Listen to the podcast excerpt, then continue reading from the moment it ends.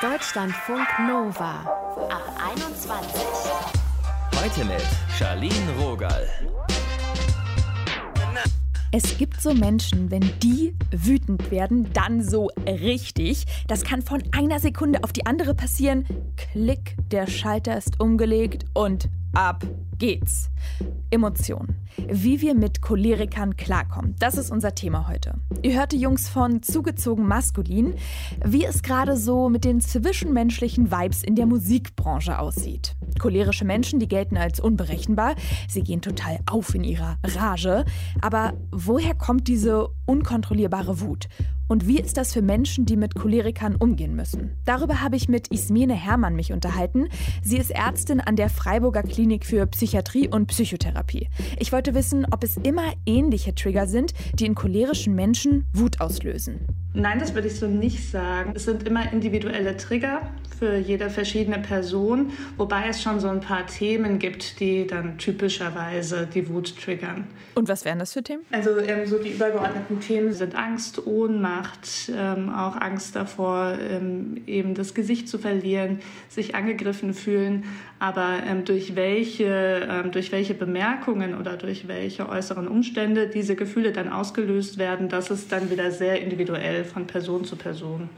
Und oft ist es ja auch so, dass man das Gefühl hat, man muss nur anpieksen und dann, boom, geht die Bombe gleich hoch. Woher kommt denn diese Unkontrollierbarkeit?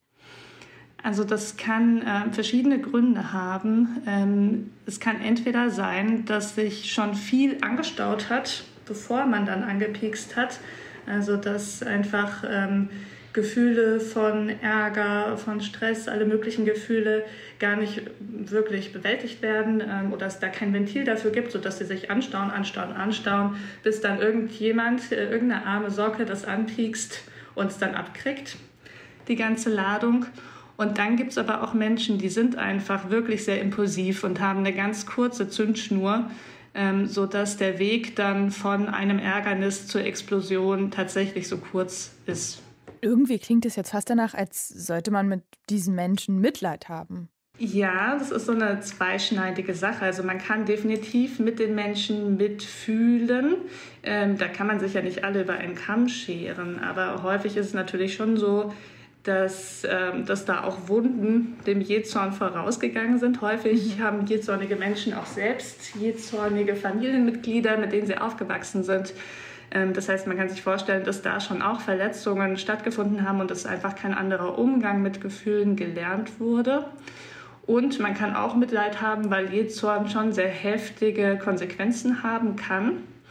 Man kann aber auch auf sich selber schauen. Häufig sind die Angehörigen und das Umfeld der Jezornigen doch fast noch mehr die Leidtragenden, weil die ja auch ungerechterweise angeschrien, beschimpft, mit Sachen beworfen werden. Es gibt ja auch so das Bild vom cholerischen Chef. Da wäre ich jetzt auch nicht gleich so bei der Mitleidsnummer unterwegs, sage ich mal. Das kann ja echt sehr anstrengend sein. Sind Choleriker häufig in so Machtpositionen? Ja, man hat den Eindruck fast, oder? Aber das, ähm, mhm. da ist ein bisschen die Frage, was ist Henne und was ist Ei. Also es ist ähm, es ist je nach Kulturkreis so, dass sich Menschen ähm, je nach Hierarchiestufe, in der sie sich befinden, anscheinend eher erlauben können, ähm, Wutausbrüche zu zeigen. Bei uns ähm, ist es so, dass verhältnismäßig mehr Leute auch auf niedrigeren Hierarchiestufen ähm, sich das rausnehmen. In unserer Kultur ist es irgendwie nicht ganz so verpönt, Wutanfälle zu haben. Ähm, in Japan zum Beispiel ist es so, dass wirklich nur die, äh, die Elite, nur die Ranghöchsten sich das überhaupt erlauben können, so offen ihre Gefühle zu zeigen. Und da Muss ja auch nicht. Genau, ja. Da sind es dann wahrscheinlich wirklich vor allem die Chefs, aber das heißt nicht unbedingt, dass sie Chefs geworden sind, weil sie Choleriker sind. Auf der anderen Seite ist es aber auch so, wenn man jetzt von Choleriker so im Sinne von Temperament spricht und nicht von Choleriker mit Wutausbrüchen als Zeichen der Krankheit, dann ähm, gibt es schon auch so positive Eigenschaften, die diesem Temperament zugeschrieben werden. Also was wie Leidenschaftlichkeit, das sind Menschen, die haben viel Pfeffer, die sind dynamisch, die sind oft auch leistungsbereit. Das kann natürlich auch dazu führen, dass man eher Karriere macht. Mein früherer Chef hat mal zu mir gesagt, ja, ich bin Choleriker und das wird auch so bleiben. Du musst halt lernen, damit umzugehen. können sich diese Menschen dann wirklich nicht ändern? Also das ist eine harte Ansage. Diese Menschen können sich durchaus ändern. Also je nachdem, welche Ursache der Jezorn hat, kann man das jetzt wahrscheinlich nicht pauschal für alle sagen, aber grundsätzlich kann man daran arbeiten. Ganz viele Choleriker und jähzornige Menschen haben aber gar keine Einsicht darin, dass ihr eigenes Verhalten das Problematische ist, sondern sehen dann doch häufig die Schuld bei den anderen unfähigen Personen und ähm, die Einsicht, die dein früherer Chef gezeigt hat, dass er sich selbst als Choleriker bezeichnet, ist ja schon mal ein erster Schritt. So ein bisschen eine Pseudo-Einsicht, finde ich auch. So eine Pseudo-Einsicht, genau. Aber er ruht sich darauf ein bisschen aus mhm. und hat offensichtlich keine Veränderungsmotivation. Und diese Veränderungsmotivation wäre quasi der nächste Schritt, um überhaupt was ändern zu können. Wenn er die auch hätte, dann müsste es nicht unbedingt so bleiben, dass er Choleriker ist. Beziehungsweise auch hier wieder, wenn das sein Temperament ist, ein explosiver, extrovertierter Mensch mit Pfeffer, das wird wahrscheinlich schon immer so bleiben. Aber ähm, er könnte natürlich einen anderen Umgang mit seinen Gefühlen und vor allem mit seiner Wut versuchen zu erarbeiten. Und hilft es denn eigentlich, wenn man so innerlich bis drei zählt? Ja, das ist eine Strategie, die kann funktionieren, die klingt aber so aus dem Kontext gerissen wahrscheinlich ein bisschen grob vereinfacht. Da mhm. würden wahrscheinlich viele Choleriker sagen, haha, wenn es so einfach wäre. Dann mache ich ähm, mir nur den Countdown, bis ich explodiere. ja, genau. Aber das ist so ein bisschen ähm, ein Prinzip, ähm, mit dem man arbeiten kann. Das ist aber nur ein kleines Puzzleteil von ganz vielen Bausteinen, die dann in so einer, ich sag mal, Jezorn-Therapie wichtig wären. Wie kann man denn noch lernen, so die Wut zu kontrollieren? Also wichtig ist zum einen, ähm, dass die betroffenen Personen sich selbst möglichst gut kennenlernen, eben dass sie die Einsicht haben, dass sie zur Explosion neigen und dass sie lernen, was bei ihnen die persönlichen Aggressionsauslöser sind. Und ähm, wenn sie das wissen, wo ihre Trigger Points sind, dann wäre der nächste Schritt, ähm, zu lernen, äh, das selbst besser wahrzunehmen. Wann sind die gedrückt? Was kommen bei mir für Gefühle? Wie reagiere ich? Ähm, und wo ist quasi dann noch ein Spielraum, in dem man überhaupt Strategien einsetzen könnte? Mhm. Und dann geht es auch darum, eben diese Strategien zu lernen. Und da kommt dann sowas ins Spiel, wie du gesagt hast, irgendwie bis drei zu zählen. Ähm, Im weitesten Sinne kann man Umgang mit Anspannung ähm, da nennen oder Umgang mit Gefühlen. Das können Entspannungsstrategien sein. Das kann sein, dass man lernt, vielleicht auch früher auf seine Gefühle zu hören, bevor die sich anstauen bis kurz vor der Explosion und entsprechend zu handeln. Manche Menschen müssen dafür sozial verträgliche Strategien lernen, um mit Konflikten umzugehen, mhm. ähm, sodass sie nicht alles so lange runterschlucken, bis sie dann explodieren müssen. Also das ist wiederum ganz individuell, je nachdem, was die persönlichen Jezorn-Auslöser sind. Und sind Choleriker eigentlich häufig Männer? Ja, also das ist immer ein bisschen schwierig mit den Zahlen, weil Choleriker ist jetzt kein wissenschaftlich definierter Begriff. Das heißt, da gibt es auch nicht so, äh, so genaue Häufigkeitsangaben. Also es ist so ein bisschen wachsweich, was wir als Choleriker bezeichnen. In der Alltagswahrnehmung sind das mehr Männer. Es gibt aber auch ähm, Frauen, die Cholerikerinnen sind. Das ist nicht so, dass es nur Männer sind und bei Frauen kann es aber auch sein, dass sie vielleicht nicht ganz so doll auffallen, weil sich die Wut ein bisschen anders äußert, dass sie zum Beispiel nicht ganz so laut werden, dann aber messerscharfe Worte am Start haben. Also das gibt es schon auch, aber tendenziell mehr Männer, das stimmt. Und was ist denn ein guter Umgang, wenn man einen Menschen vor sich hat, der so cholerisch drauf ist? Wie reagiert man da am besten? Wenn der Mensch gerade akut cholerisch ist und am Schreien ist, dann wäre erstmal ähm, ganz grundsätzlich empfehlenswert, dass man möglichst ruhig bleibt. So schwer das auch ist, weil man hat, glaube ich, selbst alle möglichen Impulse, wie man gerne darauf reagieren würde. Den sollte man versuchen, nicht zu folgen. Das heißt, man soll ruhig bleiben, nicht zurückschreien, nicht extra noch provozieren oder sticheln und dann ist es wichtig, weil so ein Wutausbruch einen ja auch schnell mal einschüchtern oder beängstigen kann, dass man versucht, trotzdem möglichst, äh, möglichst selbstbewusst weiterhin aufzutreten. Und man darf natürlich jederzeit den Rückzug antreten, sei es, weil es wirklich gefährlich zu drohen wird, wenn Dinge durch die Gegend fliegen, oder weil es einem einfach zu viel wird, oder weil man vielleicht sogar Gefahr läuft, angegriffen zu werden. Also da muss man seine eigene Grenze auch wahren und ansonsten den Rückzug antreten oder Hilfe holen. Und ähm, dann wird sich der Choleriker schon wieder beruhigen von alleine. Theoretisch kann man noch versuchen, aber da hängt es sehr davon ab, welche Beziehung man zu dem Choleriker hat, ihm eher auf der ähm, ich sag mal, auf der mitfühlenden Ebene zu begegnen. Das heißt also, schlecht wäre es, wenn man sagt, reg dich doch nicht so auf, das ist doch nur eine Lappalie. Ähm, hilfreich könnte es sein, wenn man sagt, okay, ich kann nachvollziehen, dass du dich ähm, gerade aufregst. Aber ähm, das ist, glaube ich, was für Fortgeschrittene und äh, muss überhaupt nicht sein. Also ruhig bleiben, Rückzug antreten ist schon mal sehr gut. Und Wie ist denn das im Arbeitskontext? Sorry, ich grätsche da mal so rein, weil mhm. da kann man ja nicht einfach, sag ich mal, so den Raum mal eben verlassen. Mhm. Also da ist es natürlich schwierig, allgemeine Empfehlungen zu geben, weil es sehr von der Situation mhm. abhängt. Also wenn man den Raum nicht verlassen kann, also ich würde mal sagen, wenn man in Gefahr ist, sollte man ihn immer verlassen. Die Frage ist halt eben, was sind die persönlichen Konsequenzen für einen selber? Wenn man sich entscheidet, man möchte da bleiben, dann wäre eben dann für die Angehörigen oder für die Umwelt des Cholerikers auch sowas wie äh, tief durchatmen und bis zehn zählen äh, sicher eine Idee. Ähm, versuchen die Aufmerksamkeit auf ähm, Dinge zu lenken, ähm, abgesehen von den Beleidigungen und den Abwertungen, die einem wahrscheinlich gerade entgegengeschleudert werden.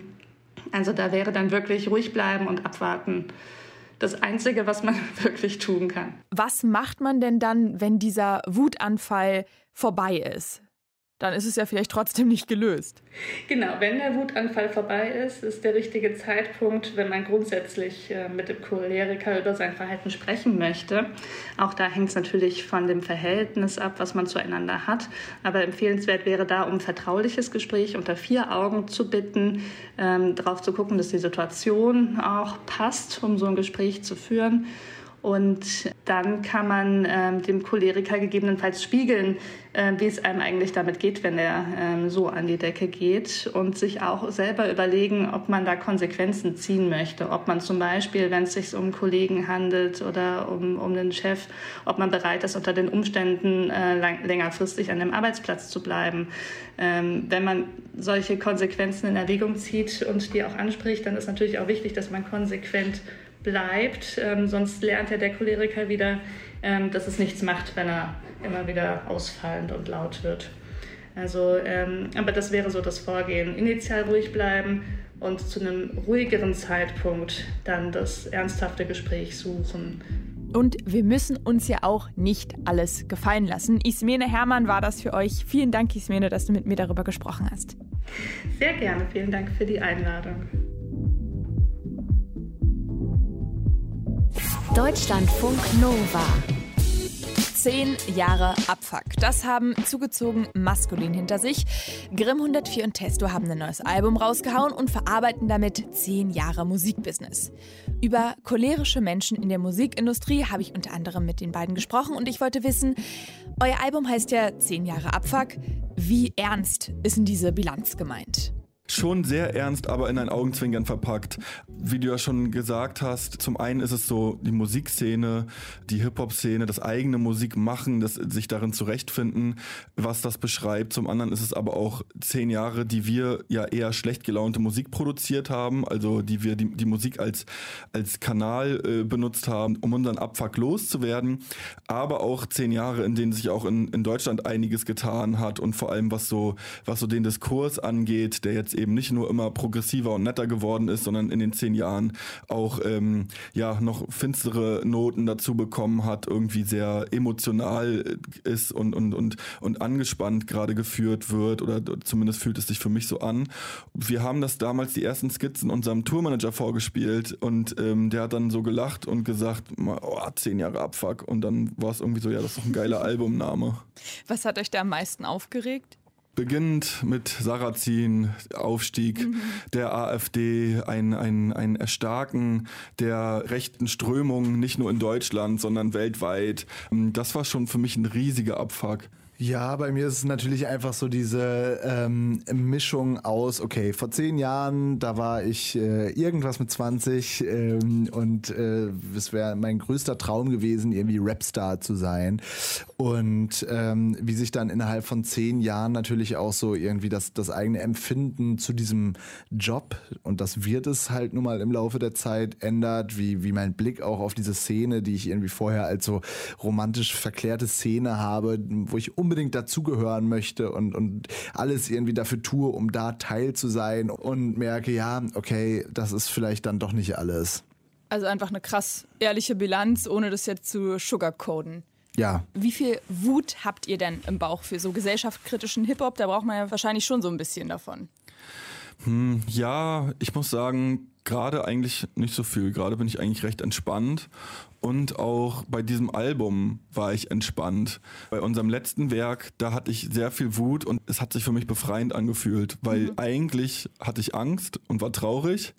Und die Wut, das war so ein Empowerment irgendwie, so ein, so ein empowernder Moment. Ich äh, habe so Angst und bin so traurig und jetzt schrei ich es alles hinaus.